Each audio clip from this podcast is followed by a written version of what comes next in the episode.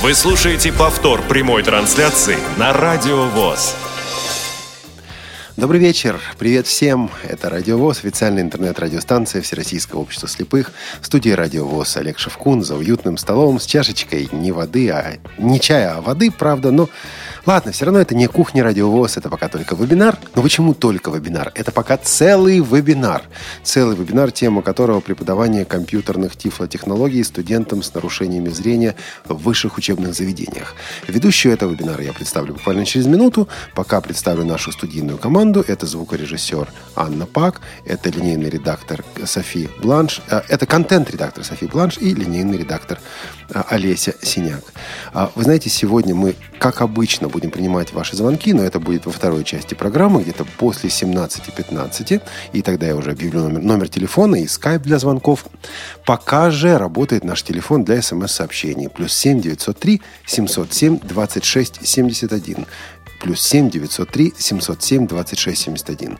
Сообщения по теме этой программы, по теме этого вебинара, вопросы, комментарии, замечания, все что угодно можете присылать по этому номеру. И наша ведущая, зовут ее Светлана Васильева, эти вопросы обязательно озвучит, на них ответит здесь в эфире Радио ВОЗ.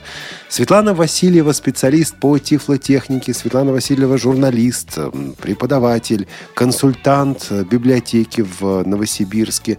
А Светлана Васильевна, Васильева, специалист компании «Элита Групп» и просто очень и очень хороший человек. Светлана, добрый день и добро пожаловать в эфир «Радиовоз».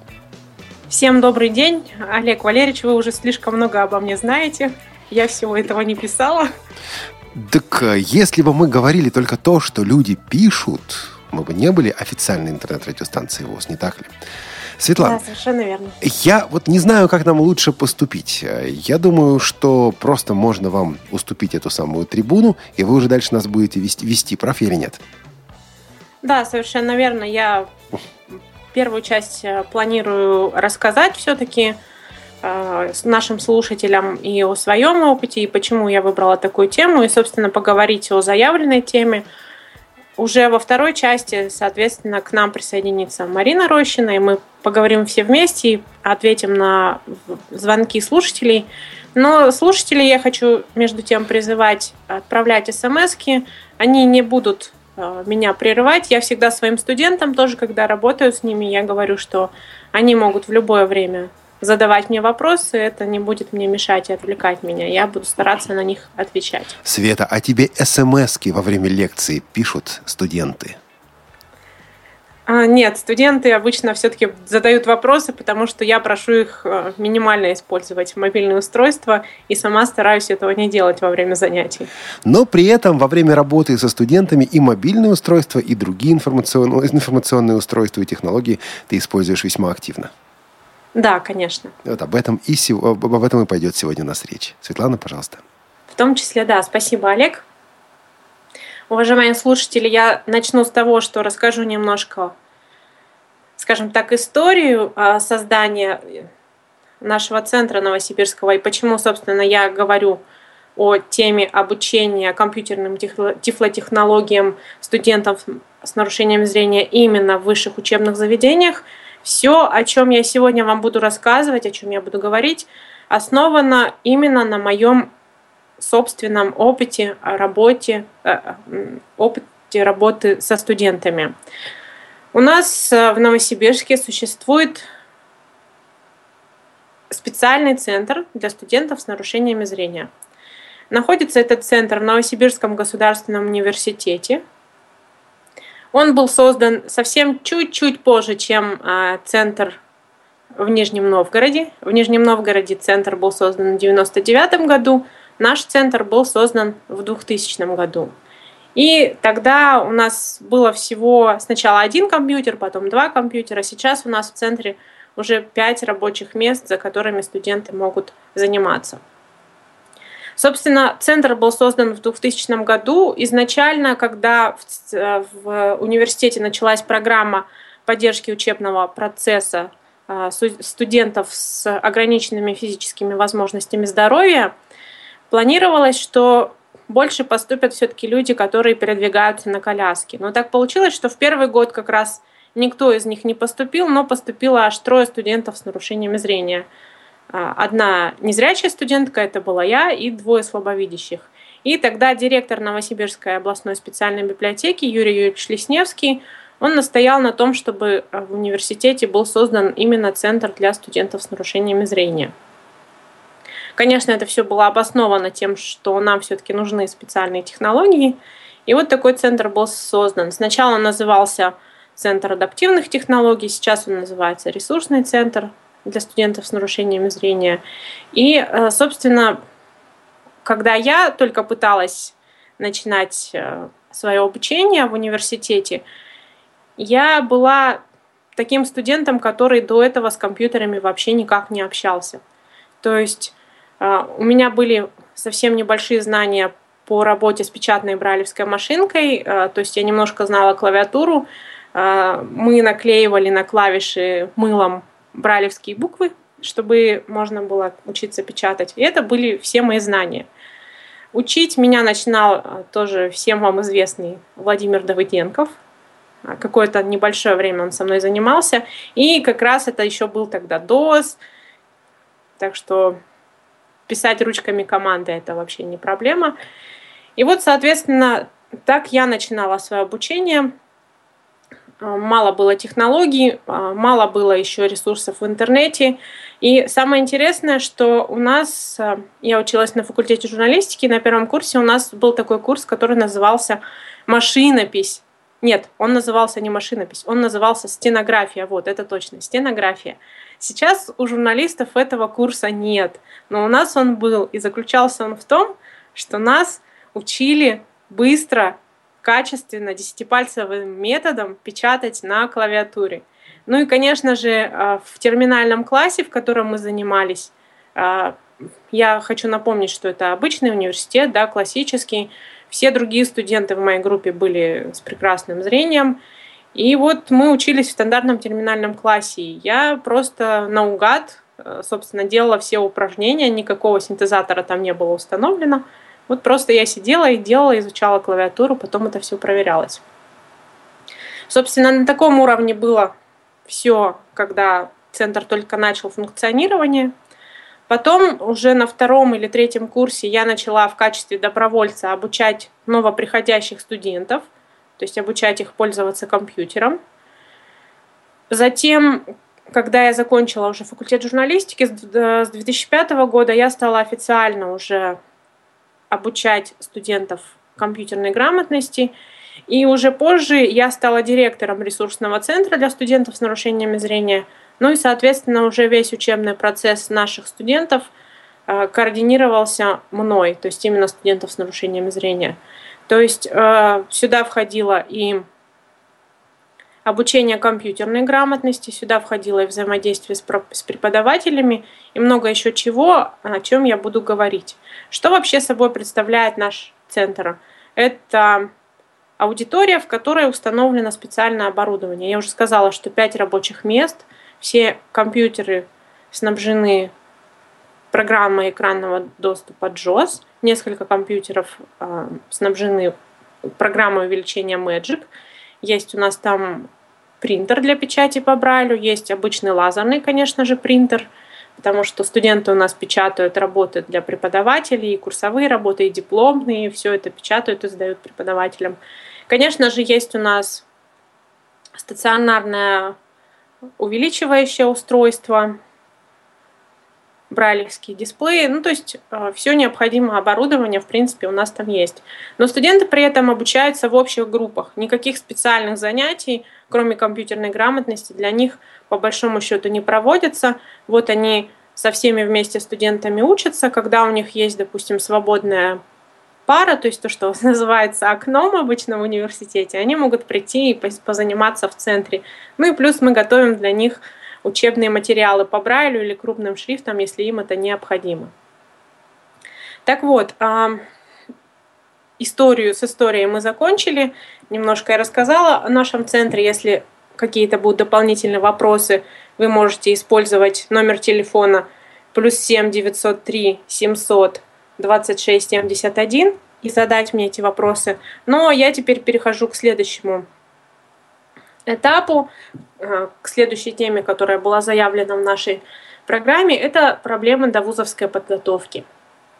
Наверное, в это очень сложно поверить, что на сегодняшний день, уже в 21 веке хорошо так, и когда, в принципе, компьютерные технологии, и в том числе и тифлотехнологии, они развиты достаточно хорошо, и нам, особенно тем, кто с ними работает, кажется, что ну, ничего в них особенного, они везде есть.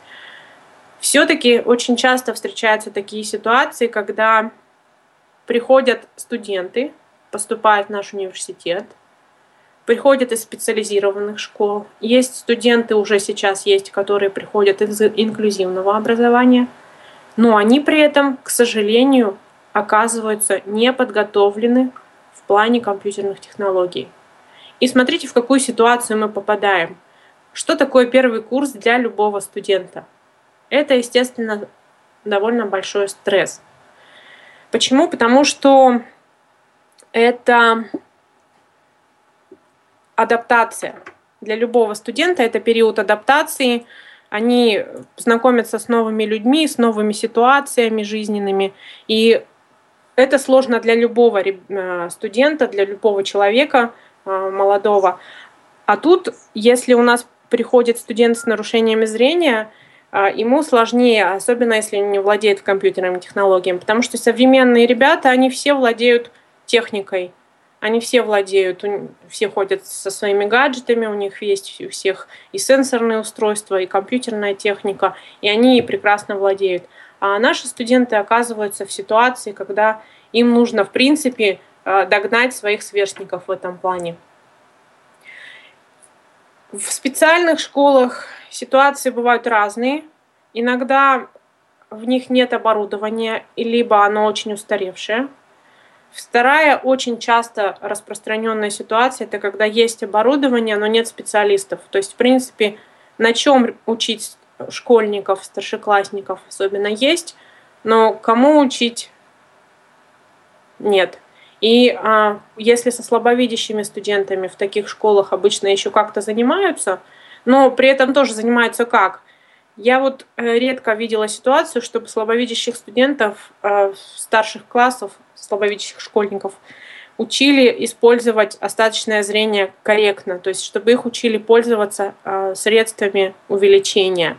Обычно ситуации, которые я наблюдала, это слабовидящий школьник или слабовидящий студент, когда они попадают уже к нам, они просто сидят перед компьютером и ползают носом по экрану потому что их никто не научил пользоваться даже встроенной экранной лупой. Сами они не всегда догадываются это делать, хотя есть те, которые догадываются.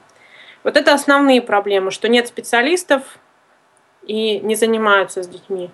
Еще бывают проблемы уже а, такие новые, более современные, когда приходят дети, а, в основном слабовидящие, все-таки незрячие дети из инклюзивного образования, которые пришли бы в наш университет, пока мне не встречались, но слабовидящие э, студенты приходили. И у нас была ситуация, когда поступила на первый курс девочка, и она училась в обычной школе в рамках инклюзивного образования, и ее освободили от информатики. Освободили, сказали, ну, это очень большая нагрузка на глаза, поэтому мы не будем мучить человека, пусть она будет без информатики. Зачем ей? И самое сложное в этой ситуации, что родители не понимают важности этого обучения. Они, э, когда вот я разговаривала с мамой этой девочки, я говорю, ну почему же вы вот не вмешались, почему не обучили свою дочь компьютеру, пользованию компьютера? Она говорит, вот у нее были большие нагрузки, ей было бы тяжело. Я говорю, вы понимаете, что сейчас ей будет гораздо тяжелее. Потому что сейчас ей нужно делать все, что делают другие студенты, а у нас в университете нагрузки очень серьезные, я думаю, как в большинстве государственных университетов. И сейчас ей еще надо будет при этом успеть быстро освоить компьютер. То есть обычно родители, к сожалению, не всегда понимают не всегда встают на защиту а, своих детей и говорят, что нет, это важно, компьютерные технологии важны, их нужно знать, с ними нужно работать. Вот это такие основные проблемы до вузовской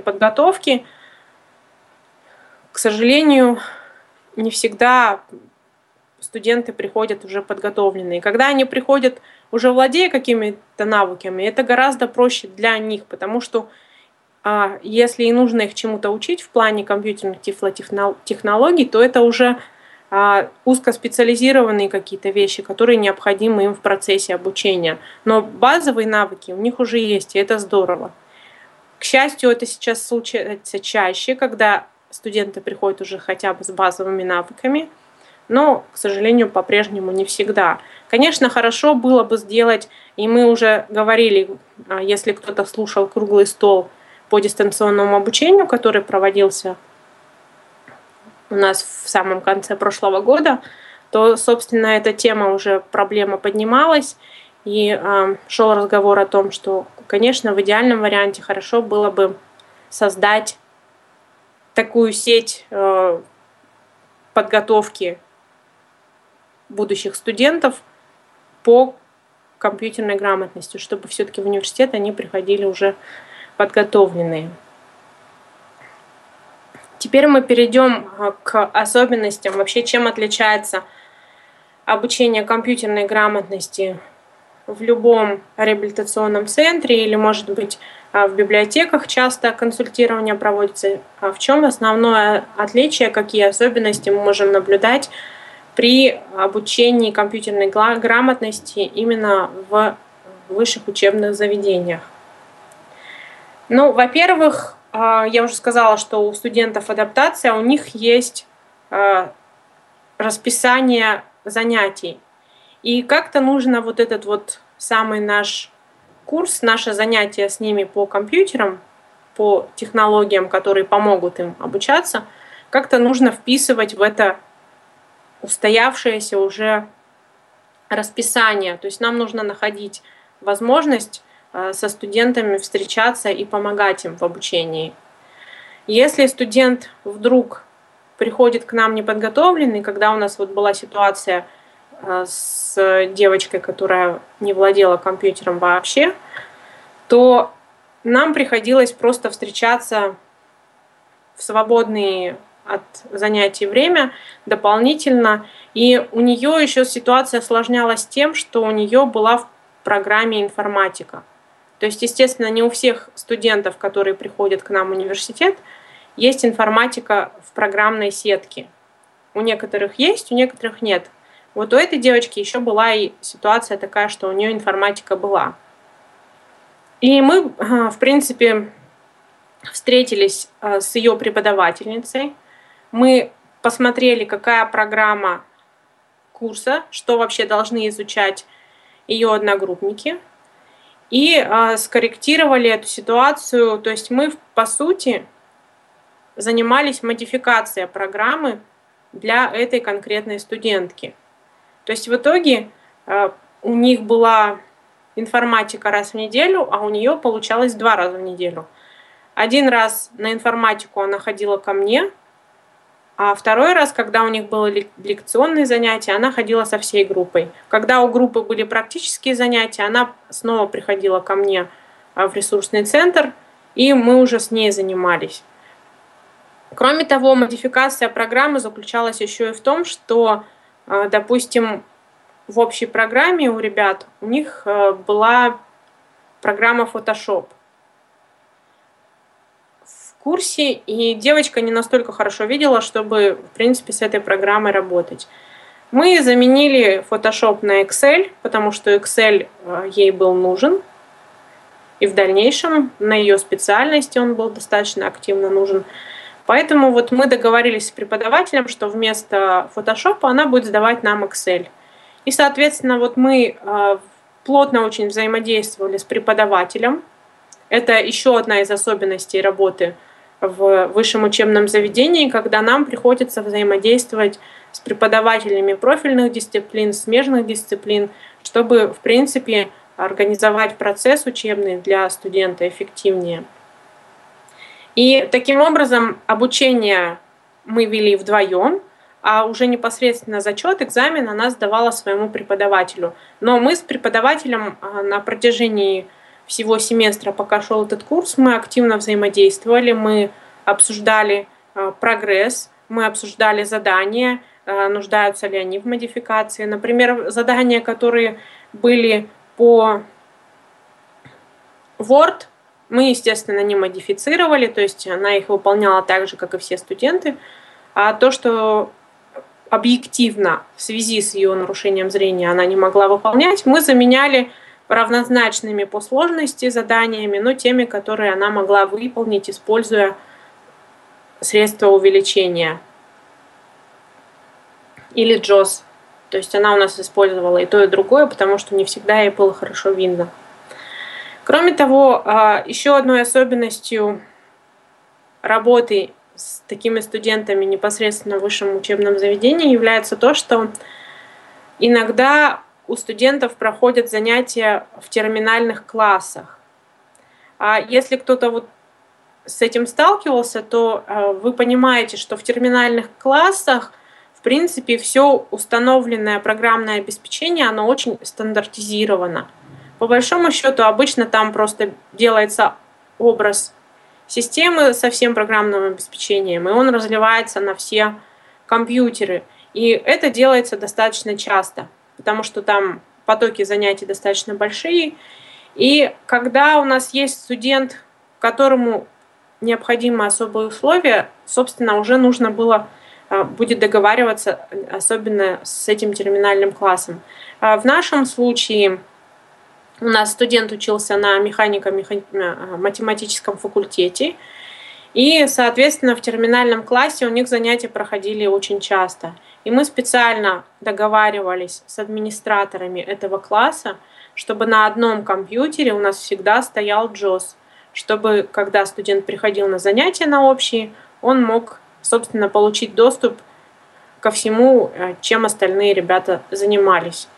То есть это тоже а, Вообще умение договариваться вот э, в этом процессе, оно очень важно и очень сильно пригождается, потому что студенты учатся в общих группах. Никаких особых условий, кроме нашего центра, в принципе, им не создается. Но э, преподаватели стараются все-таки в большинстве своем идти навстречу, если мы просим об изменениях, которые не дают этому студенту преимуществ. То есть обычно, когда мы модифицируем программу, как я уже сказала, да, мы не просим о том, отдайте нашему студенту, пожалуйста, задание попроще. Нет, дайте ему задание равнозначное, но то, которое он может самостоятельно выполнить. И вот, э, собственно, в этом случае, о котором я говорю, мы договорились с системными администраторами, и мы всегда были спокойны за то, что даже при переустановке системы на одном из компьютеров JOS у нас будет установлен. Кроме того, конечно, бывают случаи, когда студенту нужны узкоспециализированные программы. И э, программы, которых, допустим, я как преподаватель компьютерной грамотности, да, э, могла не знать или знать недостаточно для задач студента. В этом случае тоже мы договаривались с преподавателем в этой группе. У нас э, есть преподаватель информатики в университете, и э, она работает на факультете психологии. И на факультете психологии у нас уже было достаточно много студентов с нарушениями зрения, и мы с ней как-то с первого года очень хорошее выстроили взаимодействие. И, э, допустим, когда ребята изучали Excel. Excel я, в принципе, знаю, но там есть э, специальные задания, вещи, которые э, именно узконаправлены на психологию, на, какие-то тесты и прочие задачи. И поэтому мы с ней сделали так, что мы договаривались о дополнительных занятиях. Допустим, раз в несколько недель она приходила я приходила, и мы проводили занятия со студентами одновременно, вот с этими студентами, которые нуждались, в принципе, в специальных каких-то условиях. И, а, собственно, она показывала те особенности, которые а, у нее лучше получалось показать, которые были необходимы нашим студентам. Ну, я, конечно, старалась тоже по возможности отслеживать это все. И, допустим, когда в процессе демонстрации в процессе работы преподавательницы с, со студенткой у нее возникал вопрос, а вот здесь какая клавиатурная команда используется, или как это удобнее сделать, а, не глядя на экран, с помощью программы экранного доступа, то здесь уже в процесс включалась я и тоже их поддерживала и подсказывала. В принципе, помогала им а, работать таким образом. И, э, в принципе, э, достаточно часто у нас такие ситуации. У нас уже человек пять, по-моему, прошло через факультет психологии, если не больше. И каждый раз вот она уже, когда у нас появлялись следующие студенты, мы с ней снова встречались, договаривались, и она говорила, да, конечно, я приду, да, конечно, мы это добавим, это изменим в программе вообще без проблем. Тем более, что а, нам везло со студентами, студенты попадались такие, которые действительно серьезно занимались. Но вот как раз а, в том случае, когда у студентки не было знаний дополнительных, мы очень плотно вместе работали как раз по этому же курсу и как раз отслеживали э, успехи, потому что сложно очень было человеку догнать своих сверстников и, э, в принципе, параллельно освоить курс.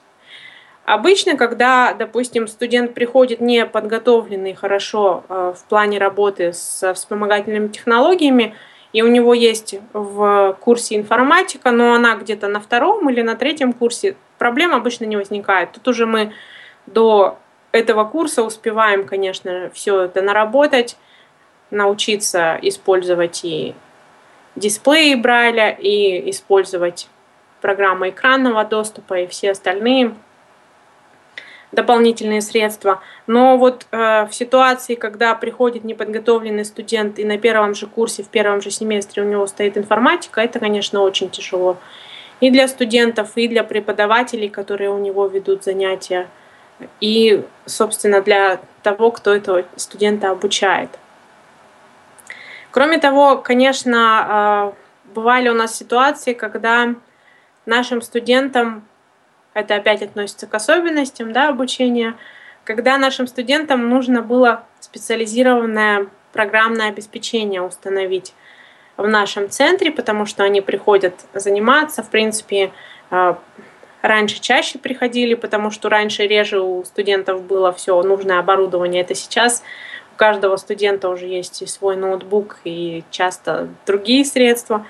Но а, когда их было меньше, в основном студенты приходили в центр писать различные курсовые дипломные работы, то есть достаточно много проводили времени у нас. И у нас а, был студент на факультете иностранных языков, которому нужно было поставить а, специальное программное обеспечение для анализа текстов. У него там было несколько языков, сравнения он всякие проводил. И вот тоже здесь уже ему требовалась наша помощь, потому что в организации класса, а, естественно, мы а, рабочие места тоже сделали достаточно стандартными. И, в принципе, у нас студенты сами программное обеспечение никакое установить не могли без э, нашей помощи, без э, моей или помощи нашего инженера, который у нас в центре работал, который, собственно, сейчас на данный момент уже и является директором этого центра. И, э, собственно, когда вот появлялась потребность у наших ребят устанавливать какое-то дополнительное новое программное обеспечение, то мы помогали его устанавливать и помогали его изучать. Потому что бывало им сложно это сделать самостоятельно. Здесь мы тоже обязательно их поддерживали. У нас было очень много интересных таких взаимодействий с другими преподавателями, когда они к нам приходили, мы, в принципе, им объясняли, что э, нужно студенту, и они как-то увлеченно это воспринимали, то есть они тоже пытались что-то для этого сделать. Они предоставляли нам материалы, а, допустим, для механика математического факультета это были материалы в тех, мы их печатали им, чтобы они могли работать. И а, даже предоставляли преподаватели свои учебники, мы им объясняли, что авторские права мы будем сохранять, что, в принципе, все это защищено, и мы только студенту распечатаем вариант, и все, файл исходный мы ему давать не будем. Вот, а, соответственно, такие вопросы нам тоже удавалось решать. И а, очень интересно у нас а, вместе с преподавателем, когда нужно было изучать, есть такие программы статистической обработки статистикой и СПСС. Это программы с очень слабой доступностью. И я помню, это было очень интересно наблюдать, когда шли занятия с преподавателем а, общего курса. Она приходила на дополнительные занятия со студентом, и а, эта преподавательница, она сама прям очень-очень радовалась, прям даже хлопала в ладоши, когда вдруг у нас совместными усилиями получалось э, что-то выяснить, как это работает и как это можно студенту делать самостоятельно. То есть это была такая командная настолько работа. И вот в процессе, как мы это называем, поддержки учебного процесса, ну, то есть немножко э, поддержка учебного процесса студентов э, с нарушениями зрения, очень часто э, встречается такое вот взаимодействие и, и командная работа. Кроме того, когда мы обучаем наших студентов использовать специальные технологии, очень важно научить их самостоятельно решать какие-то непредвиденные задачи. То есть э, ситуации, в которых они вдруг оказываются без э, вспомогательных технологий. То есть если им, допустим, запрещают использовать свой компьютер, использовать э, свой ноутбук. У нас э, была ситуация, когда у нас студентка участвовала в Олимпиаде. Это была открытая Олимпиада, и результаты этой Олимпиады позволяли студенту без экзамена поступить в магистратуру. Причем не куда-нибудь, а в высшую школу экономики. И э, когда с организаторами обсуждались, в принципе, э, предстоящие занятия, то есть предстоящие, предстоящая работа по этой Олимпиаде, то наши студентки сказали, что она не может, ей не позволено использовать а, свой ноутбук, потому что вдруг у нее там что-нибудь будет, что поможет ей, в принципе, добиться лучших результатов. И сказали, нет, вы не можете этого делать. Вы придете в этот класс, где будут проходить, собственно, занятия, где все другие студенты будут выполнять задания по Олимпиаде, сядете за любой компьютер и, в принципе, будете работать. Но э, нам удалось убедить организаторов, то есть э, поговорить с нашей студенткой, подсказать ей решение, и она в итоге убедила организаторов Олимпиады в том, что она придет немножко пораньше на эту Олимпиаду, и ей вместе с системным администратором э, данного класса позволят на работающий их компьютер просто поставить программу экранного доступа. Мы помогли ей сделать а, флешку с NVDA. У нее был э, маленький свой брайлевский дисплей, и вот она туда пришла раньше. Естественно, администратор, он понятия не имел, как работать со всем оборудованием. Мы там по телефону все это объяснили. У нас в итоге все у них заработало, и несмотря на вот такие вот препятствия, у нас результат был у студентки 96, по-моему, баллов из 100. То есть она все равно сделала все отлично, э, используя немножко ситуацию непривычную для нее, но поскольку все-таки э, она могла использовать дисплей, она смогла справиться отлично и с переводом, и с другими заданиями. Ну и, собственно, теперь уже, наверное, скоро закончит магистратуру в Высшей школе экономики. С такими ситуациями тоже надо учить студентов справляться. Нужно объяснять им, как защищать свои права.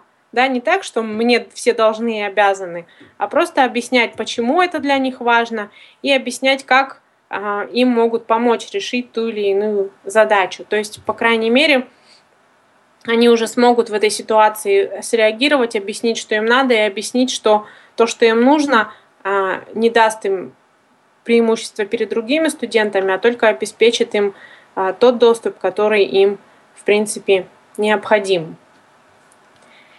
Я еще раз повторю номер телефона, по которому вы можете отправлять смс-сообщения.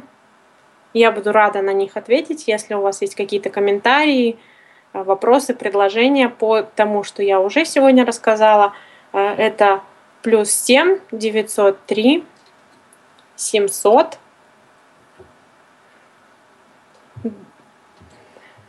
плюс 7 903 707 26 71. По этому телефону вы можете отправлять смс, я на них буду отвечать. Значит, э, в принципе, относительно... Так, да. Э, по модификации программы я уже в процессе немножко тоже сказала, но э, еще хочу добавить, что если вы работаете в высшем учебном заведении, и у вас а, нет такого опыта работы в этом центре, как, допустим, есть у нас и у Марины Анатольевны, то а, вы должны знать, что как вариант можно еще использовать при взаимодействии с преподавателями а, специальные информационные письма. Допустим, мы в своем центре такие письма разработали.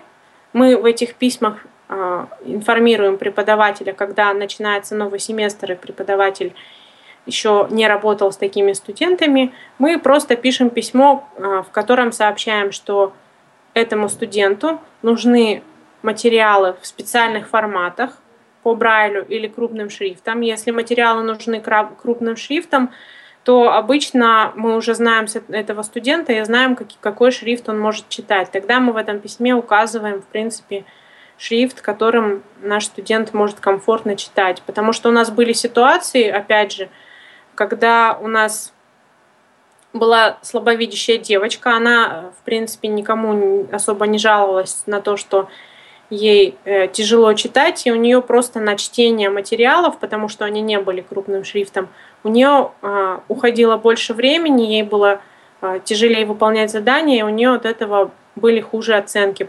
Не потому, что она, в принципе, э, не могла эти задания выполнять, да, потому что когда мы стали уже нужным шрифтом ей печатать материалы, ситуация улучшилась.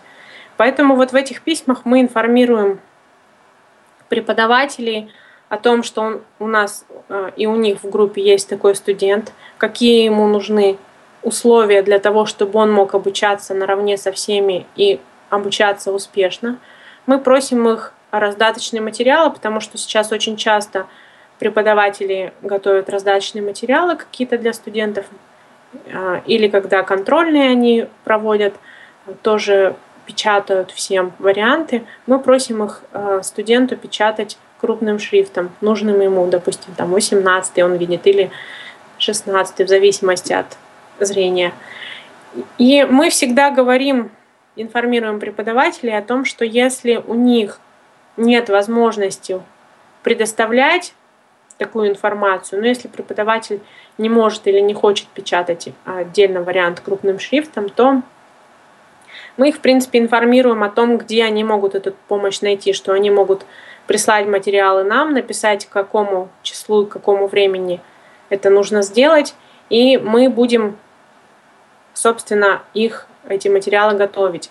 И у нас очень много было вариантов, когда, особенно по Брайлю, потому что крупным шрифтом все-таки преподаватель может сам напечатать материал, да, а некоторые, вот, те, кому нужны материалы по Брайлю, они, конечно, уже не могут этого сделать. Они присылали нам контрольные, писали, в какой аудитории, в какое время это будет случаться.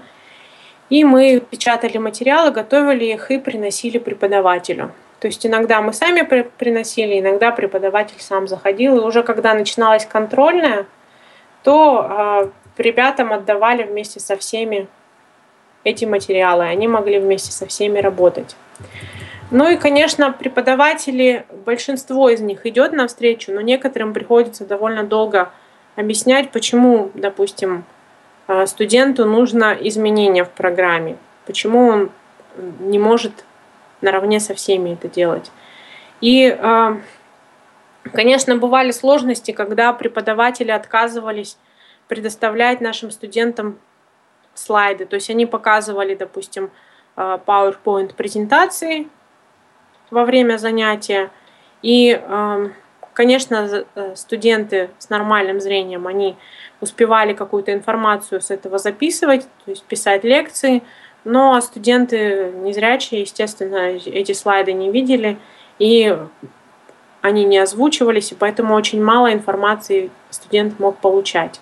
И когда мы просили преподавателей предоставить эти работы, эти слайды, они отказывались, говорили, что это авторское право, что э, мы боимся, что это все пойдет, информация пойдет к другим студентам, что он будет передавать, и отказывались представлять слайды. Когда ситуация была совсем уж критичная, то э, приходилось э, другим студентам просто диктовать то, что они записали.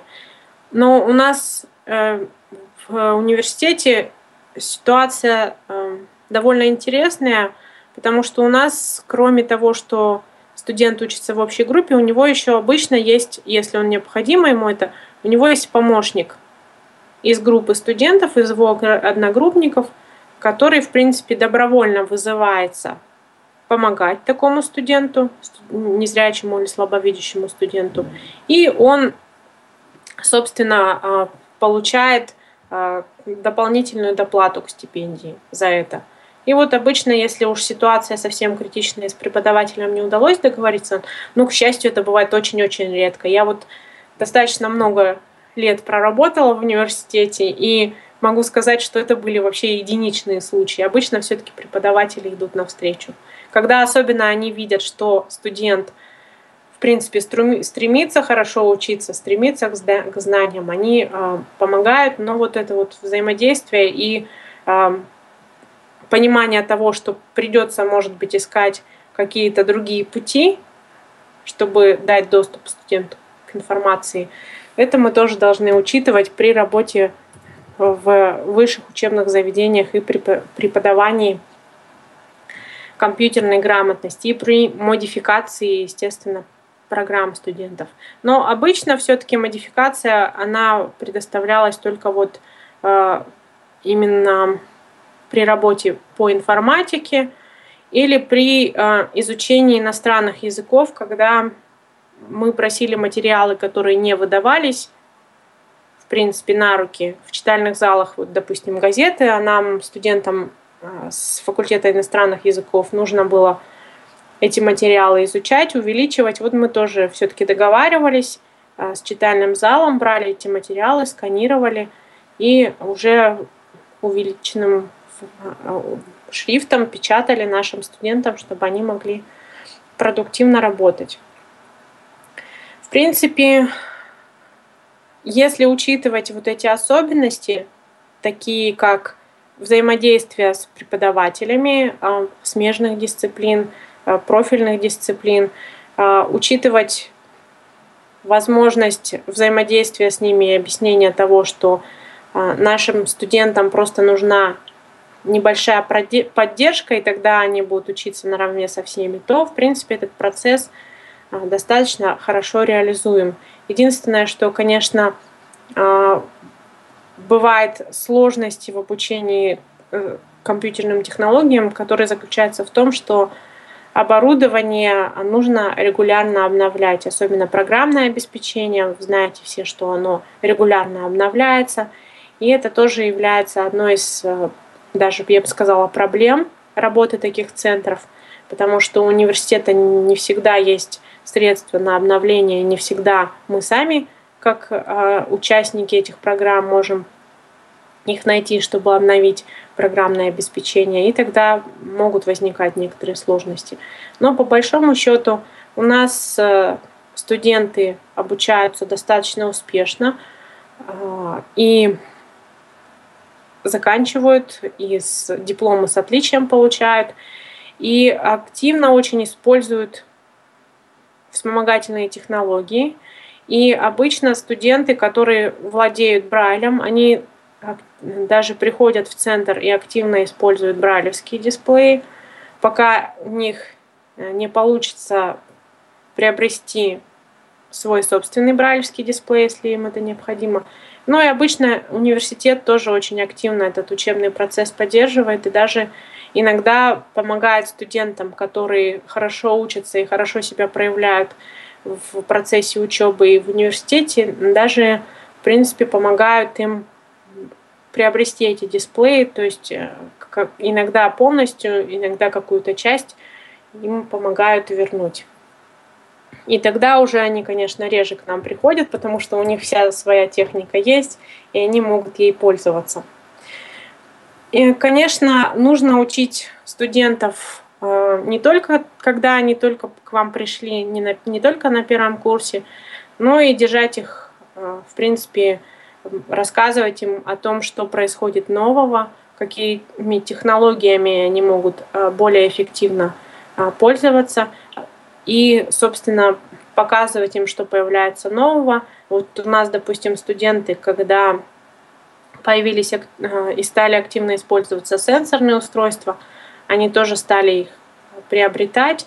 И если раньше те студенты, которые владели шрифтом Брайля, преимущественно писали лекции по Брайлю, то сейчас э, больше распространена ситуация, когда студенты ходят а, со своими ноутбуками на лекции, с ноутбуками или нетбуками, и записывают лекции, делают конспекты уже непосредственно на лекции.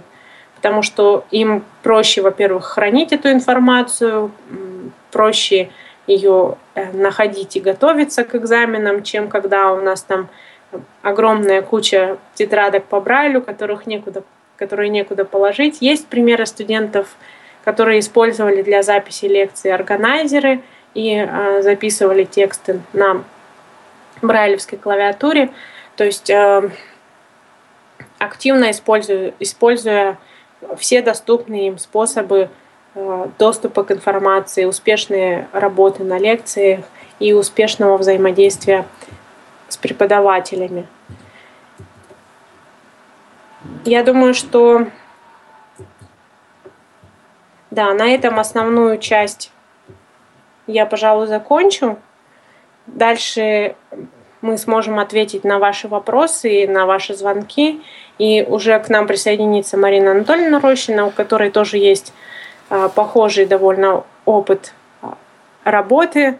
И, собственно, мы уже сможем больше поговорить, чем наши центры отличаются. Кроме того, что э, наш центр э, новосибирский, он рассчитан на конкретно наш университет, а центр Марины Анатольевны, он, в принципе, рассчитан на студентов всего Нижнего Новгорода. Но у нас есть объективная причина, почему это так, потому что наш университет, Новосибирский государственный университет, он расположен в Академгородке. И э, это достаточно удаленное место от э, города и от всех других университетов. То есть добираться до э, НГУ достаточно далеко и сложно для тех, кто учится в других университетах. Поэтому мы в основном ориентированы только на наших студентов. Это одно отличие, но думаю, что мы сейчас найдем какие-то еще и другие. Я думаю, что сейчас время передать микрофон обратно Олегу Валерьевичу. Спасибо большое, Светлана. Ой, ностальгию ты на меня нагоняешь, и даже зависть некоторую. Вот в наши бы университетские времена, да такие центры, а? Да, вот я тоже думаю, вот почему, когда я училась в, это, в своем же университете, никто еще не помогал студентам покупать брайлевские дисплеи, а теперь помогает. Ну, лет через 20 студенты того времени будут думать тоже с ностальгией, будут думать, ну, вот, вот когда-то было хуже, чем сейчас, сейчас еще лучше. То есть все-таки оно как-то двигается вперед, оно как-то меняется. Я напоминаю... Ну да, я думаю, что когда ты учился еще, наверное, все-таки было больше э, книг, э, и магнитофонов, а сейчас, ну, еще когда даже я училась, мне очень много уже читали еще вслух, потому что не все было в интернете, иногда по 6 часов, а сейчас уже, в принципе, все можно найти, отсканировать, и иногда даже просто найти уже в готовом виде электронном. Прочитать и подготовиться. Свет, Конечно, гораздо проще стало. Вот да, но, но- но с другой стороны тогда тоже были свои преимущества. Я помню, как сдавал конспекты Ленина по Брайлю. У нас была такая занудная-занудная преподавательница по истории КПСС, и мы должны были конспектировать Ленина. Я, конечно, читал, но конспектировать было принципиально некогда. И вот я принес просто вот первую попавшуюся брайлевскую тетрадь и говорю, во, конспект Ленина. А Она говорит, ну вот откройте вот эту страницу, прочитайте. Но я же помню основные мысли. Открываю страницу, читаю первое, что мне приходит в голову. А, ну, другую, а вот дальше прочитайте вот здесь. Я помню, что это из середины работы. Открываю страницу из середины, читаю. Она говорит, молодец, великолепно, 5 баллов. Вот теперь бы такое не прошло. Ну, теперь, знаешь, другая ситуация. У меня вот студент э, э, жаловался, что он говорил, Светлана Геннадьевна, ну это же нечестно. Я готовился, я честно все время готовился. И я вот не сдал зачет, а те, кто использовали современную технику, мои одногруппники, они просто сдали, потому что у них есть техника. Вот так, друзья мои. Напоминаю нашу контактную информацию. Телефон для смс-сообщений, который вот как-то удивительно тихо сегодня себя ведет. Давайте мы его разбудим, этот телефон.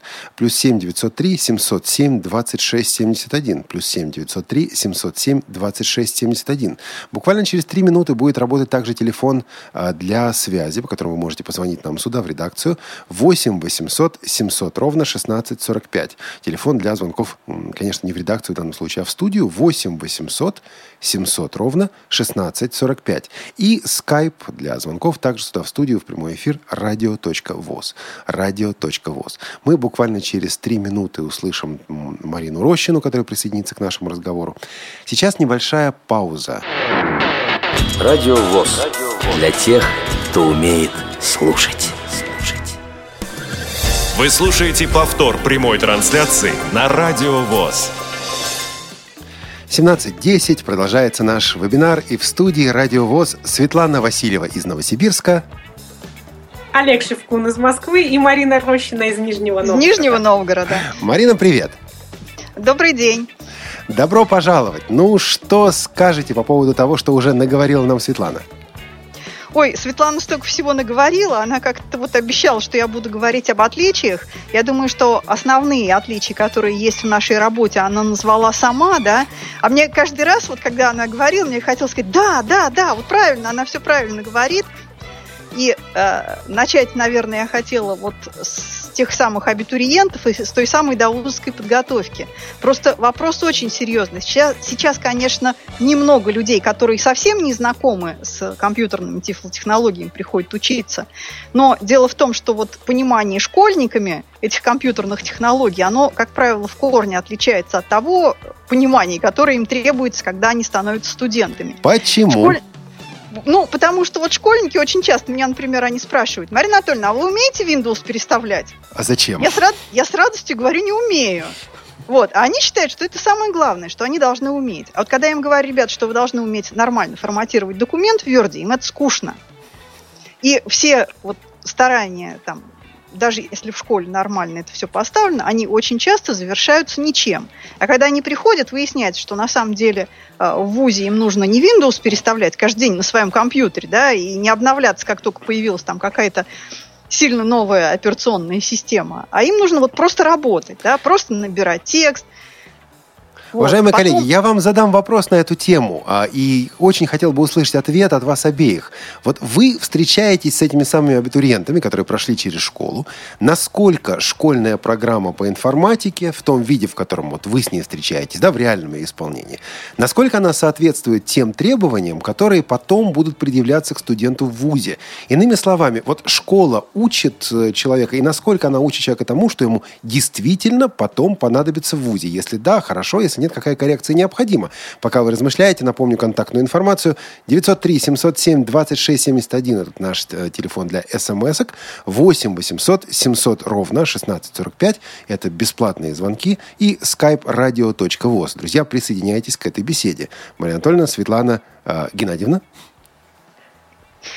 Ну вот, Олег, Ау. вообще, как бы вопрос он, ну я бы сказала, он не совсем корректный. Так. Почему-то мы все привыкли к тому, что программа по информатике, она у нас очень часто ассоциируется с компьютерной грамотностью. А это я так разные вещи. понимаю, я так понимаю, что это вещи ну, разные, да. Я не очень сильна там в школьной программе по информатике, Я ее, конечно, так видела краем глаза, но не более чем. То есть она включает там массу вещей э, информационных, да, понимание количества информации, понимание систем счисления. Вероятно, конечно, это студенту алгоритмы, да, там элементы программирования. Но ведь на самом деле вот то, о чем мы говорим, это компьютерная грамотность, да, это немножечко другое. И, ну, не знаю я, вот честно, я не знаю, как ответить на этот вопрос, какие у нас программы по компьютерной грамотности существуют. Я так понимаю, что что касается до наших школ э, специальных, там очень часто это решается ну, на уровне школы. Светлана? Вот, то есть да, прежде чем ответить, мы тут с Мариной Анатольевной хотели призвать, если нас слушают студенты, реальные студенты или абитуриенты, чтобы они нам тоже позвонили и сказали, если они учатся где-то сейчас, как учатся они, какие сложности у них возникают, есть ли какие-то а, условия, которые помогают им учиться и так далее. То есть нам было бы очень интересно услышать опыт именно сегодняшних студентов. Да, те, кто учится вот просто, ну, без поддержки, там, без тифлоинформационного центра, да, как в Новосибирске и в Нижнем Новгороде, ну, просто вот. Потом а все мы с Светланой Геннадьевной говорим, что вот все так здорово, мы так здорово вот помогаем, да, а на самом деле, может быть, люди и без этого могут учиться, да. А что касается ответа на вопрос, то я согласна с Мариной в том, что все-таки э, информатика школьная и компьютерная грамотность это разные вещи. А, по крайней мере, из того, что я видела, я тоже одним глазом видела саму программу информатики. Да, они проходят много вещей, о которых уже Марина сказала, и Паскаль проходят, непонятно. Но вот э, базовых вещей, которые, в принципе, гораздо важнее для э, старшеклассников и э, будущих студентов, это хорошее очень владение клавиатурой. Если это слабовидящие студенты, это владение средствами увеличения. Вообще вот то, что я наблюдала, очень иногда бывают такие ситуации в школах, когда э, с незрячими детьми вообще никак особо не работают. Ну, то есть, да, вот теоретический материал вы, пожалуйста, учите, а мы тут э, со слабовидящими детьми, ну, мы с ними в игрушки поиграем на компьютере. Ну, чего ж ну, да, они просто так посмотрят. Делать?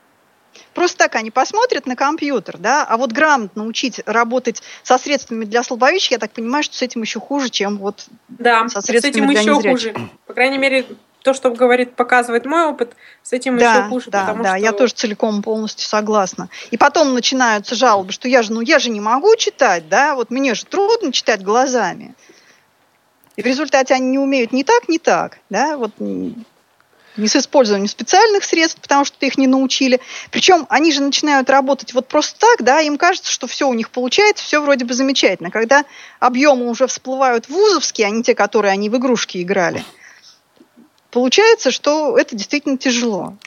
Уважаемые а коллеги, Уважаемые да, коллеги, к нашему разговору, к нашей беседе регионов, где у нас были уже и есть Нижний Новгород, Новосибирск и Москва, присоединяется Краснодарский край. Юрий Серафимович Третьяк. Добрый день и добро пожаловать в программу «Радиовоз». Юрий Серафимович, слышите меня? Алло. Да, слушаем вас. Здравствуйте. Здравствуйте.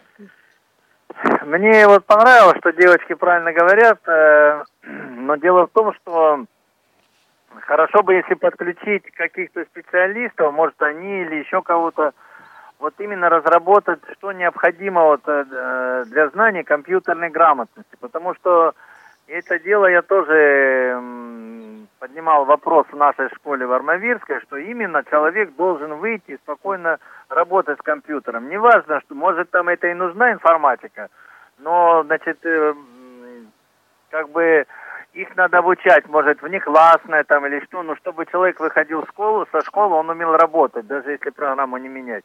Это хорошо, если бы специалисты подключились, может быть, вот поговорить со специалистами нашего института, вот там Алексей Марта, фамилия сейчас не помню. Любимого? Может, через них как-то это по внеклассному распространить, но чтобы все школы на это обратили внимание, действительно готовили э, школьников вот, э, к жизни, к студенческой, чтобы вот именно они могли владеть, вот как они говорят, компьютерной грамотностью, чтобы спокойно работать могли. То есть правильно ли я понял, Юрий Серафимович, что вы говорите о необходимости разработанных специалистами, формализованных, может быть, да, а, требований к компьютерной подготовке выпускников специализированных школ?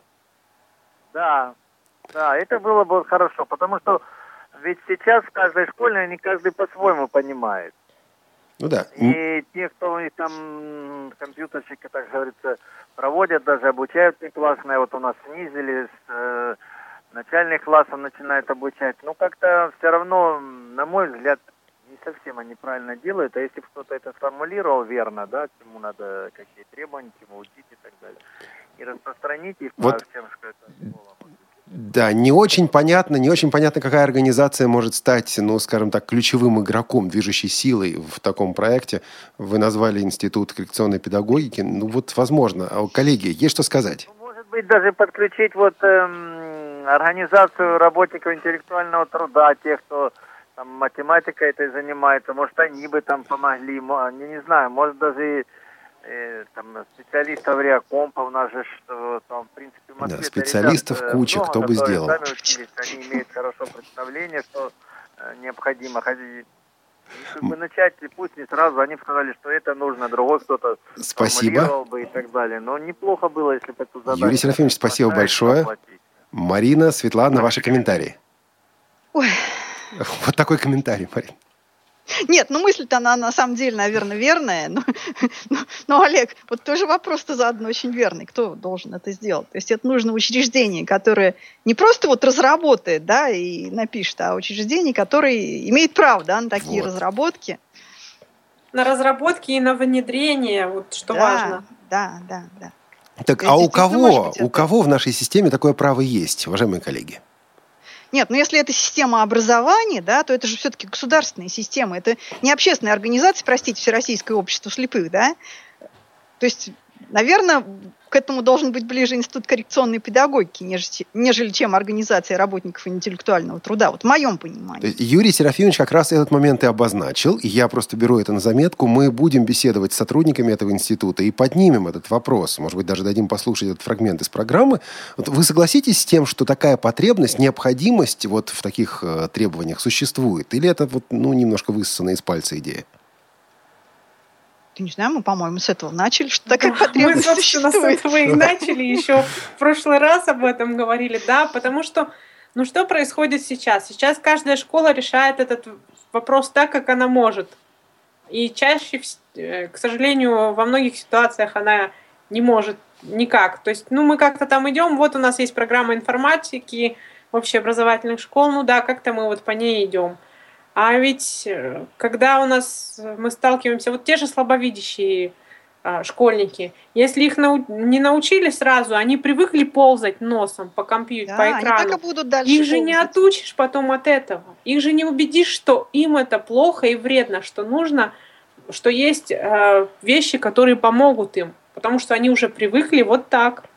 Ну, конечно. А потом, а потом, вот смотрите, вот они в школе, да, в каждой школе практически есть офтальмолог. И по уму вот эти вот рекомендации по настройкам экрана, что там полезно, что не полезно, мог бы, наверное, дать офтальмолог школьный, да. Потом они уже вот этого, ну, нигде, наверное, не получат, если есть какой-то вот такой вот грамотный подход. То есть вот вроде бы это самое то. И ведь сейчас, когда говорят об образовании э, детей с особыми образовательными потребностями, как раз говорится о том, что они должны получить не только общий с э, всеми другими школьниками уровень знаний, но и какие-то требования, ну, какие-то такие навыки, которые помогут им в жизни, да, то есть навыки, в которых у них есть практическая потребность, навыки в области реабилитации. И, собственно, вот компьютерные технологии, я считаю, это один из важнейших как бы, таких вот инструментов, которые было бы очень неплохо им освоить именно в рамках школы. У нас еще один звонок по нашему бесплатному телефону 8 800 700 ровно 1645. Напоминаю, кстати говоря, что и скайп работает, радио.воз, пока он так тихо очень работает, не слышно. Давай, давайте сделаем, чтобы это было слышно. Звонок опять из Краснодара. У меня подозрение, что Юрий Серафимович что-то не, не договорил, а может быть и нет. Вот сейчас посмотрим, ошибся или не ошибся. Добрый день, добро пожаловать. Да, это... Да, не Да, ошибся, Юрий не ошибся. Дело в том, что я хочу сказать, вот нельзя ждать, что кто-то должен сделать там институт, и если у нас полномочия или нету, так тогда никогда ничего не сделается. Нам нужно все равно разработать самим, то есть как бы вот именно обществу или специалистам нашим, и тогда уже ходатайствовать в, в институт или через Минобр, чтобы, ну пусть они подкорректируют, но необходимые требования надо самим проталкивать.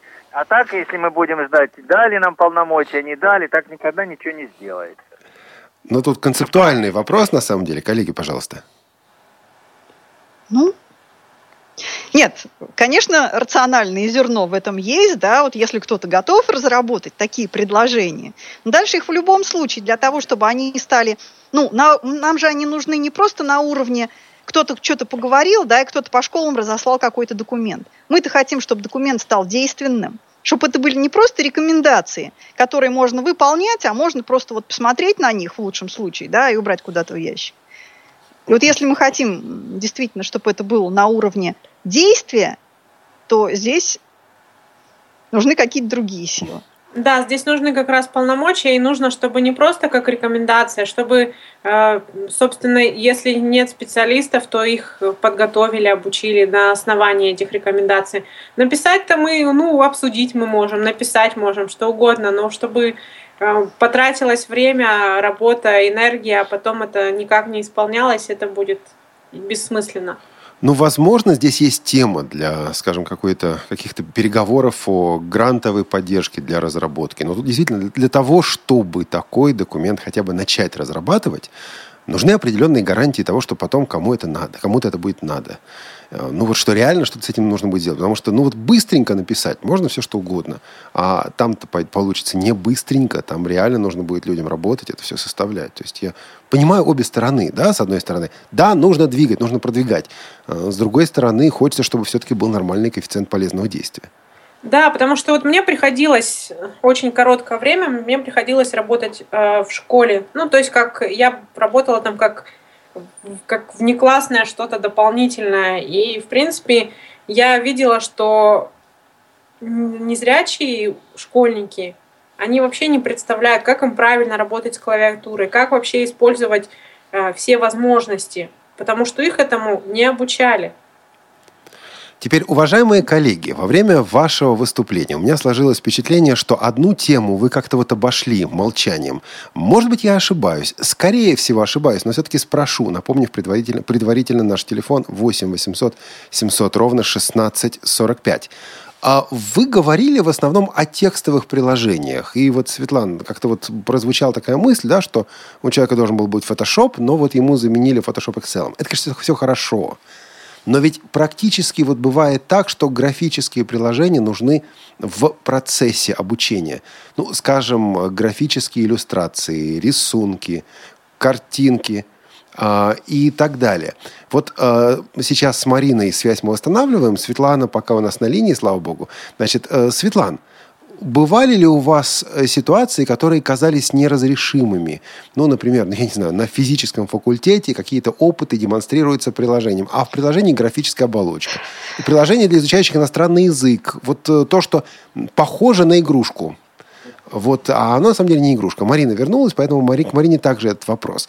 А, и вот эти ситуации, которые кажутся неразрешимыми, а, были ли они у вас, что вы в этом случае делали?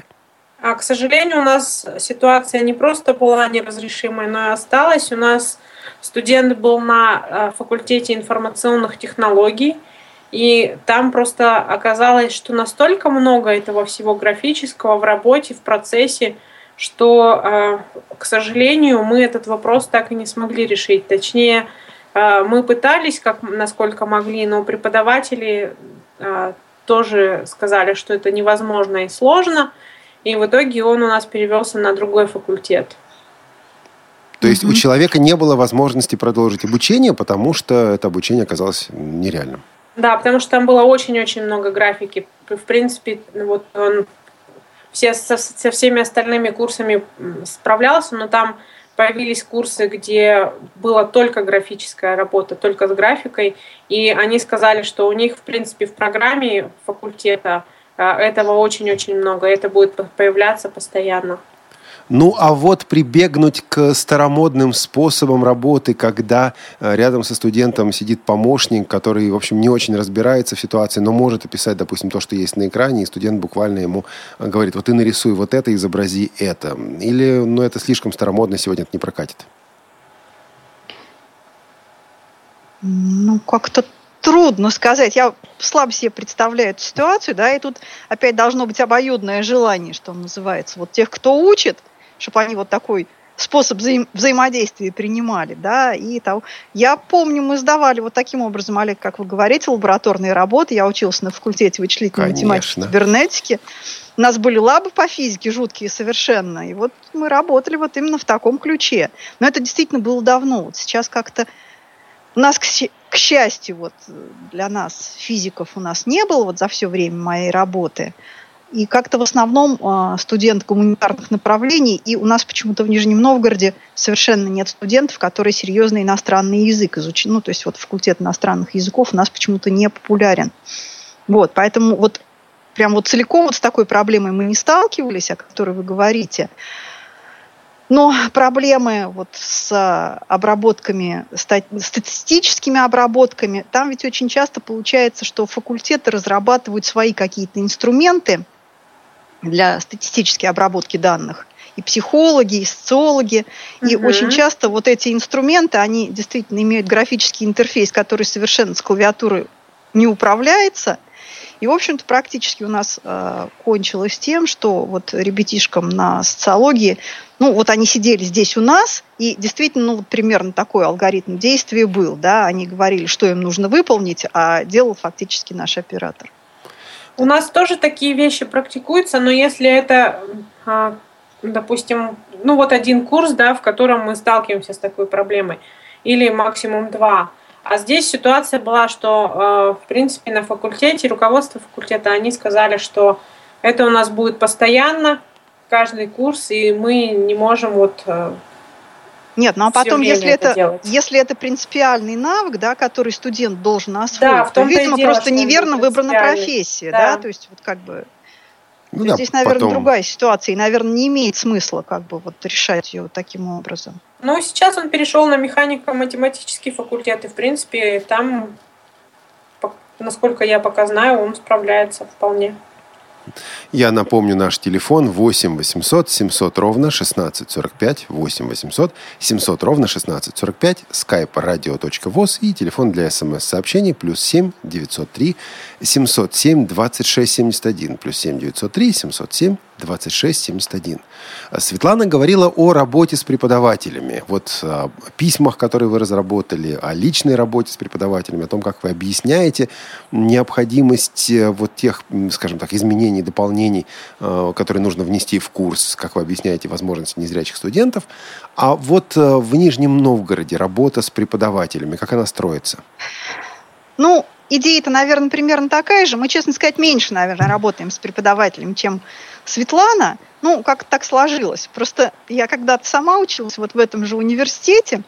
Я когда себя ставлю на место студента, у меня такое ощущение, что вот свои проблемы с преподавателем, да, проще решать я понимаю, что, наверное, я не права, да, но поскольку у нас в основном вещи делаются субъективно, вот, мне все время кажется, что вот э, контакт студента с преподавателем лучше наладить студент, чем какая-то посторонняя личность. Когда возникали, возникала необходимость в контактах, ну вот именно в плане информационных технологий, здесь мы, конечно, подключались. То есть к нам преподаватели также приходили и пытались разбираться, и радовались, когда что-то получалось. Ну, то есть механизмы-то они примерно такие же. Вот. И в плане авторских прав тоже, вот я считаю, это одна из таких важных вещей, которые помогают решать вот центры, подобные нашим.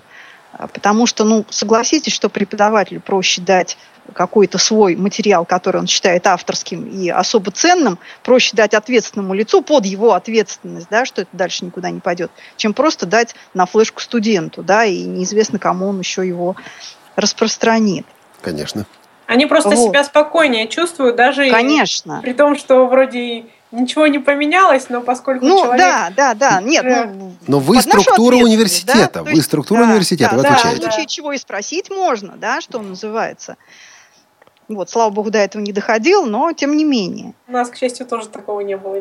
Все, все хорошо заканчивалось. Ну да. Как-то у нас очень тихо сегодня по телефону 8 800 Хотя вот интересно, 700 что 45. Да, Светлана? Я говорила, что студенты сейчас а, в большинстве своем пишут все-таки конспекты на ноутбуке.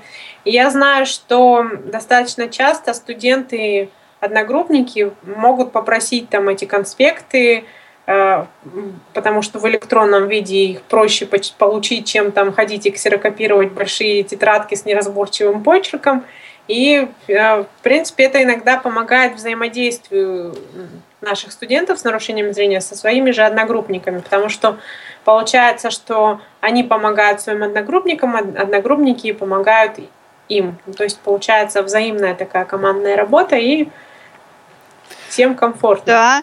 Вот у нас здесь непосредственно в Тифл-центре сидит такой студент Вячеслав Валерьевич Серегородцев. Он когда учился на юридическом факультете, он конспектировал, у него был нетбук, и я так понимаю, что он очень активно свои конспекты распространял, и это действительно ему помогало в жизни.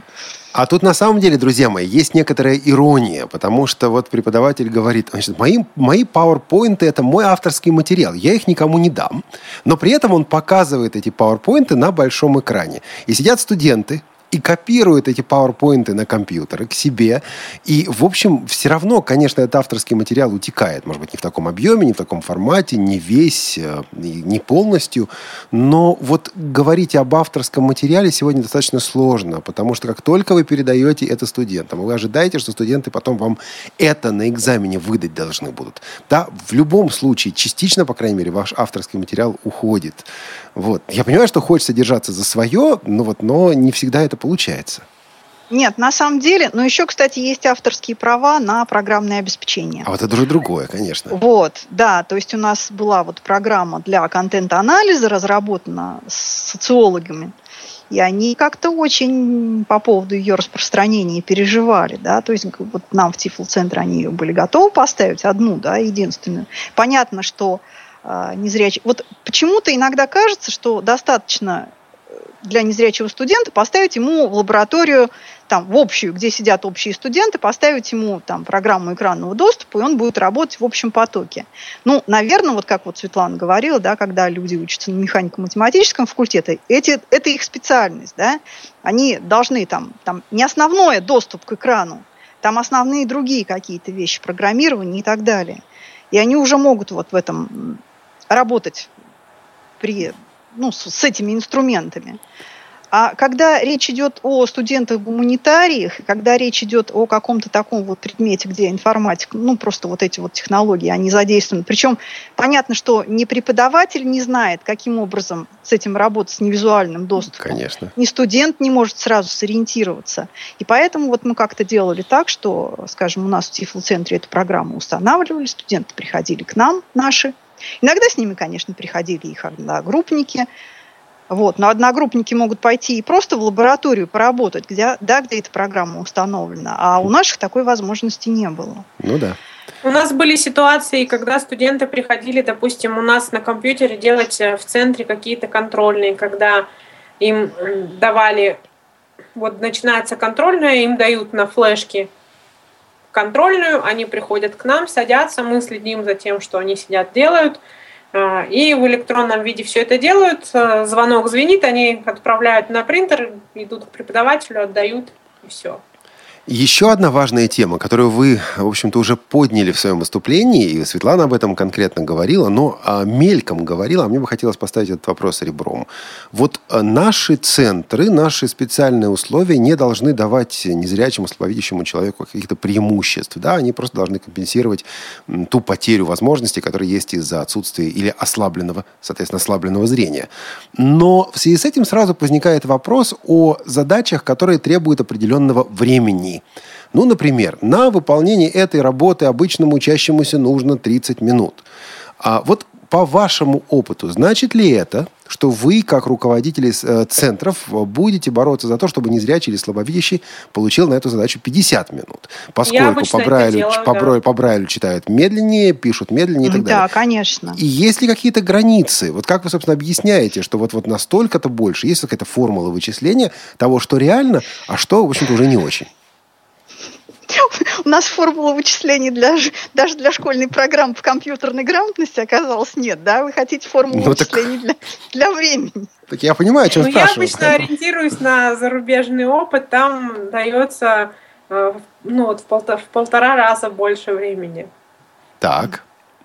удается это обосновать? То есть ваше Обычно руководство на это да, идет? потому что если это слабовидящий, я говорю, что э, человек читает медленнее, ему нужно больше времени на то, чтобы информацию прочитать и с ней работать. По Брайлю тоже обычно медленнее читает человек, и ему э, сложнее найти быстро место, э, допустим, в тексте, да, нужное. И обычно вот по, по, по вот этой именно позиции как-то обычно у меня ни разу не было проблем. Всегда давали дополнительное время, как-то вот я не припомню, что были у нас особые споры по этому поводу.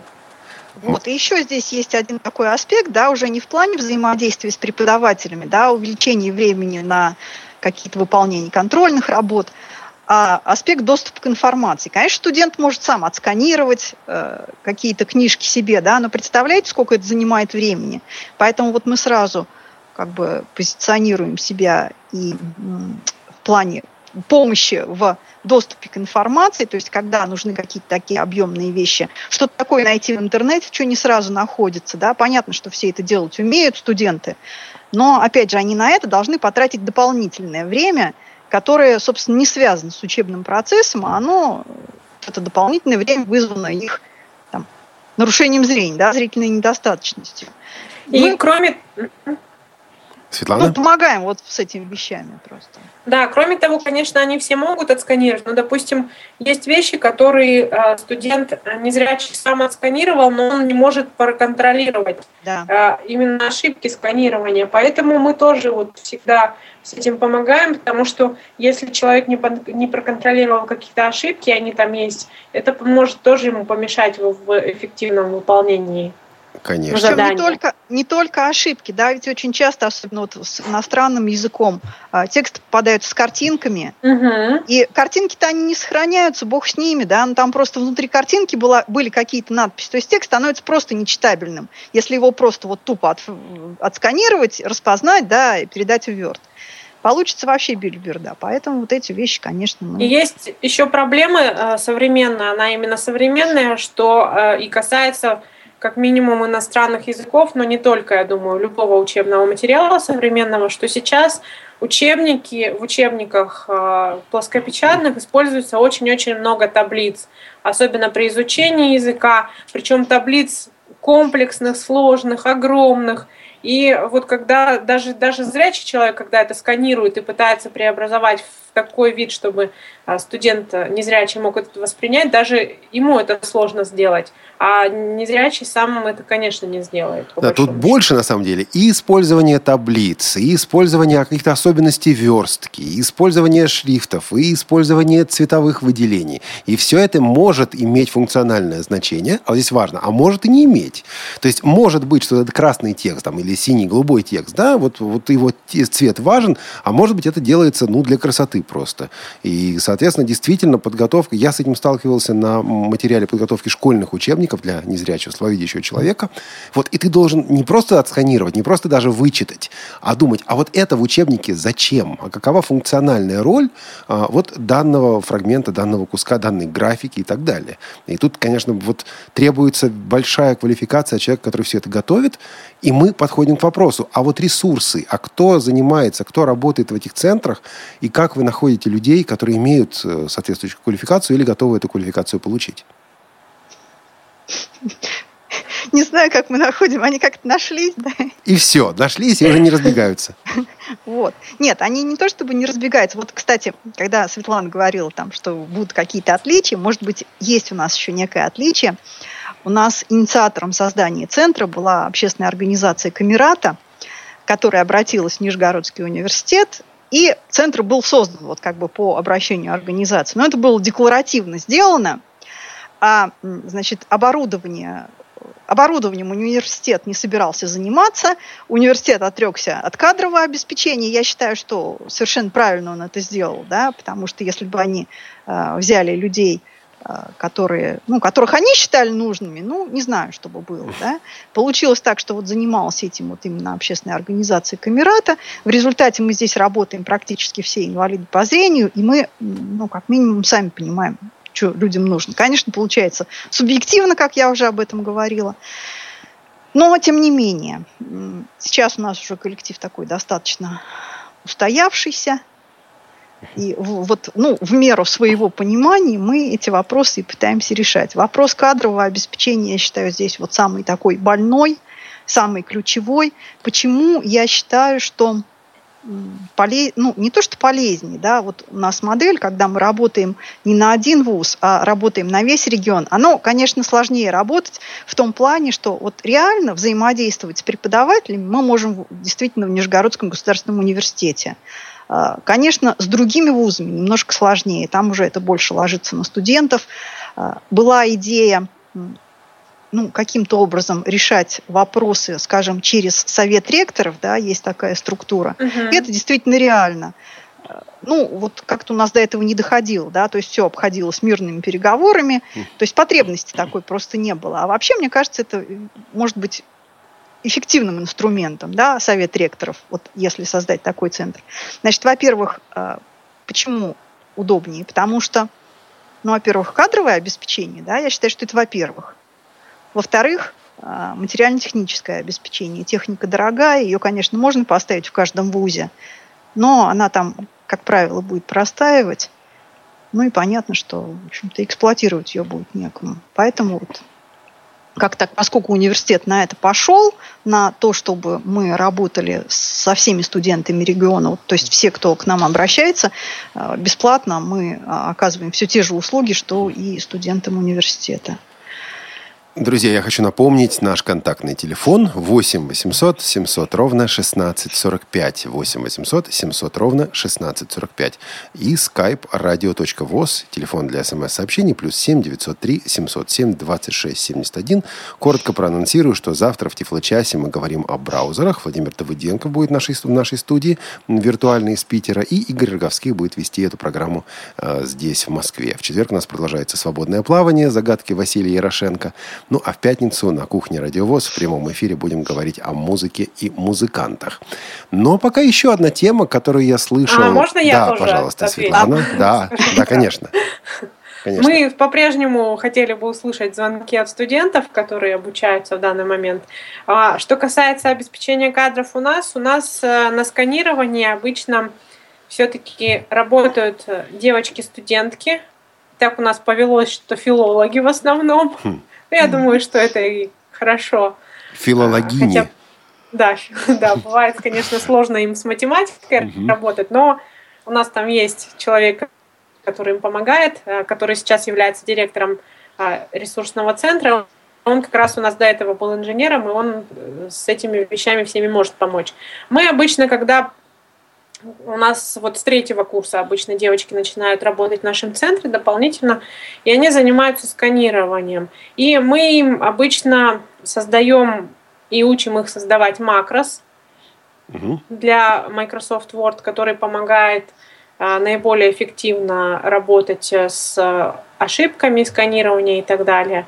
И мы, конечно, обучаем их, рассказываем их им а, все особенности, которые они должны учитывать, как работать с таблицами, как, если, вот как Олег говорил, если вот, допустим, бывает значимо, бывает задание такое, а, измените подчеркнутое слово на, на, или напишите подчеркнутое слово в правильной форме глагола.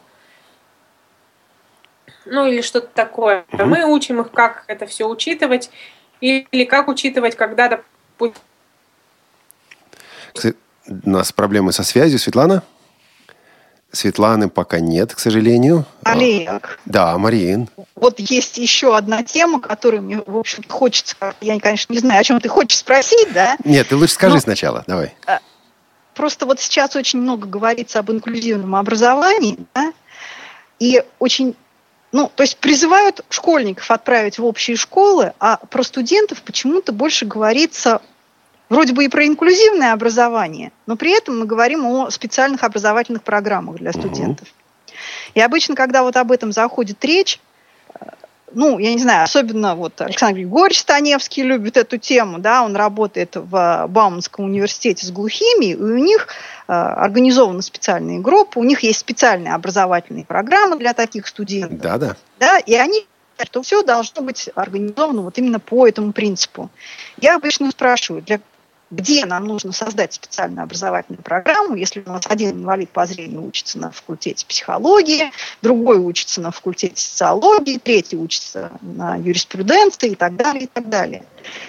То есть вот на наш взгляд, да, и как бы практика, я так понимаю, и наша, и практика Новосибирского университета показывает, что вот такой поддержки, которая оказывается такими подобными центрами, угу. ее достаточно – студенты достаточно эффективно осваивают эти программы в общих студенческих группах, а какие-то такие специальные вещи, ну, во многом вот, помогают решать современные компьютерные технологии.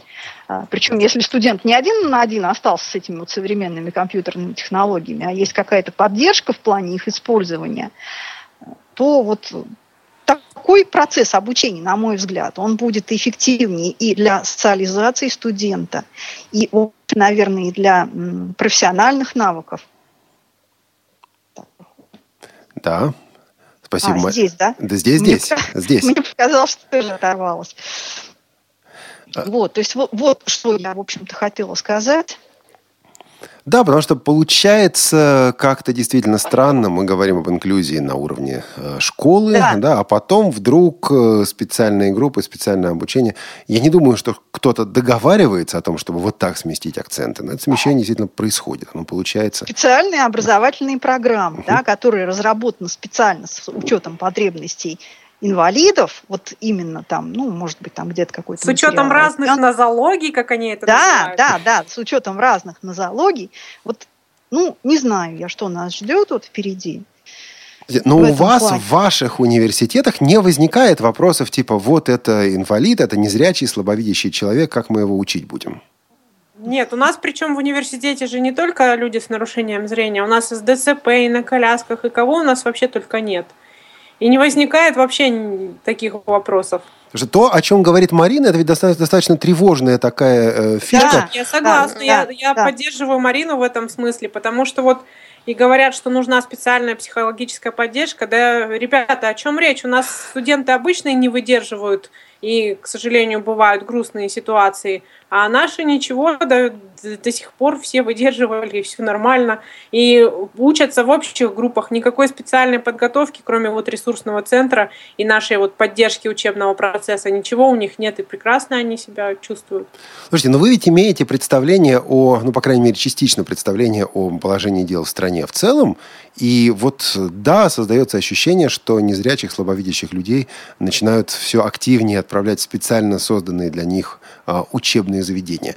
Как вам удается отстаивать права на образование незрячих, слабовидящих в ваших университетах? Или там уже нечего отстаивать, там много лет назад все закрепилось, и есть понимание с администрацией, поэтому оно и работает?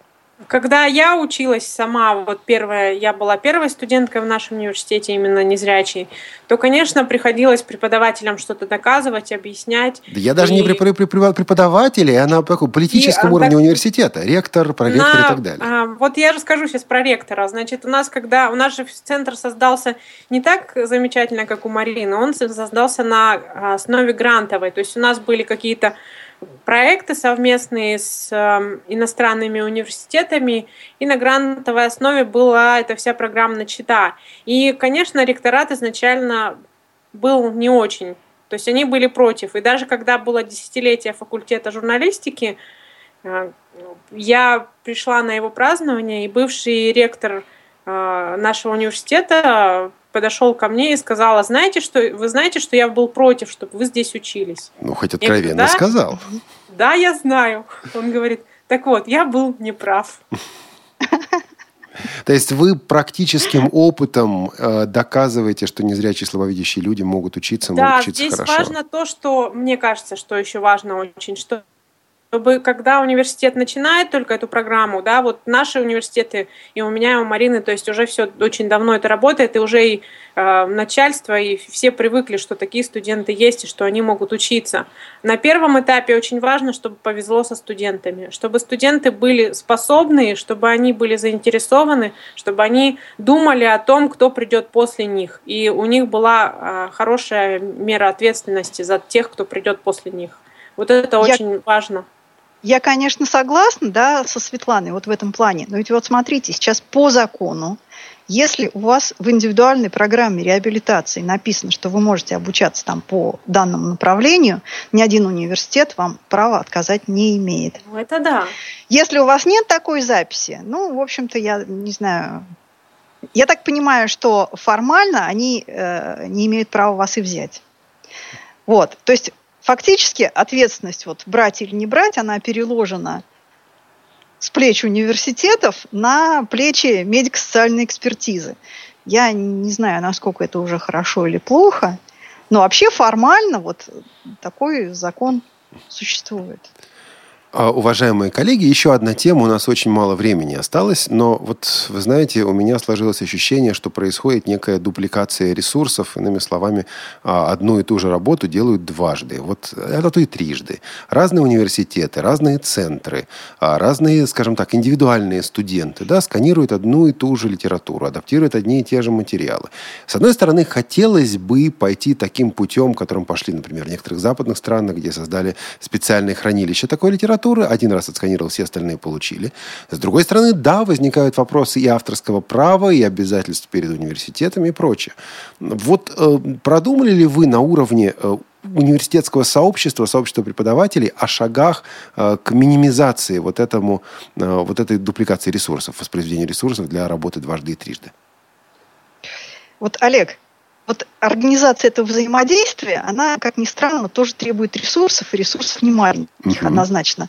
Потому что, как правило, вот все эти вещи, ну вот их сделали, и слава тебе, Господи, уже сделали, уже, что называется, уже дальше что-то это обобщать там куда-то. Ну, то есть это должно решиться действительно на уровне системы. Мы об этом время от времени, то есть я очень часто участвую там в различных конференциях по университетам, но могу сказать, что наша тема мало популярна. Почему? Потому что студентов-инвалидов по зрению не так много, и не так много таких вот ресурсных центров, о которых мы сегодня с Светланой говорим. Ну, собственно, вот если нам с ней взаимодействовать, ну, это, наверное, можно решить там ну, чисто да, на основе там, ну, я не знаю, дружеских связей, да. да, да, вот как бы. А решить все это вот каким-то централизованным образом, это требует действительно серьезных каких-то таких вот ресурсов организационных. Да и, что потом еще, еще есть такая ситуация, когда, в принципе, не всегда сканируется целиком учебник да, или да, еще да, что-то. Да, Сканируется, очень вот нужны такие-то страницы, и все, они отсканировались, отдались студент сканировали, пошел... напечатали по Брайлю, да, там что-то напечатали, что-то не напечатали. Ну, то есть это действительно вот делается именно под конкретные потребности. То есть потом а обмениваться такого, как... этим сложно.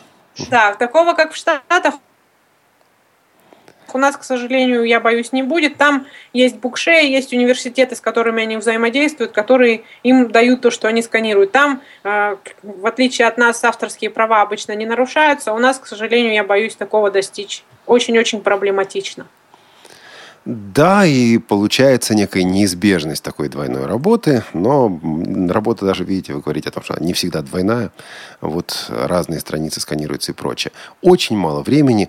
А, мы говорили о работе с текстами. А, вот по, вашим, по вашему опыту, когда незрячие и слабовидящие студенты сдают письменные работы, может ли преподаватель по форматированию, по каким-то ошибкам определить, что это незрячий и слабовидящий студент? Насколько они умеют работать с текстом на уровне зрячих э, коллег? Коллег, зрячих сокурсников. Не знаю, шрифты, выделения и все прочее.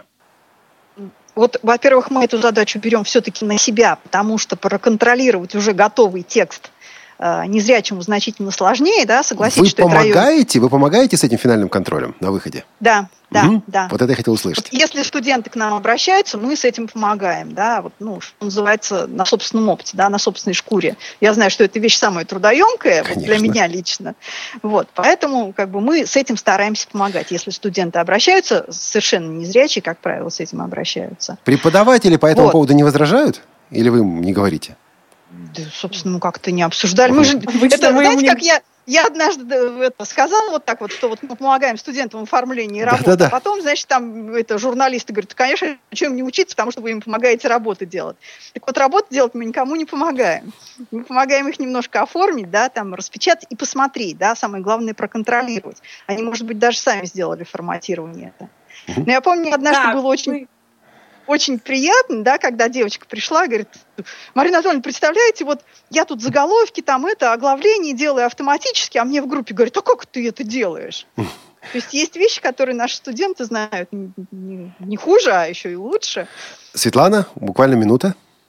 Да, мы тоже учим их оформлять текст и э, стремимся к тому, чтобы они делали это сами, но если обращаешься, тоже помогаем, конечно. Компьютерная техника открывает новые возможности для обучения, для образования, для трудоустройства. На этом пути нужна помощь, на этом пути нужна поддержка, на этом пути нужно специальное обучение. Сегодня об этом мы и говорили.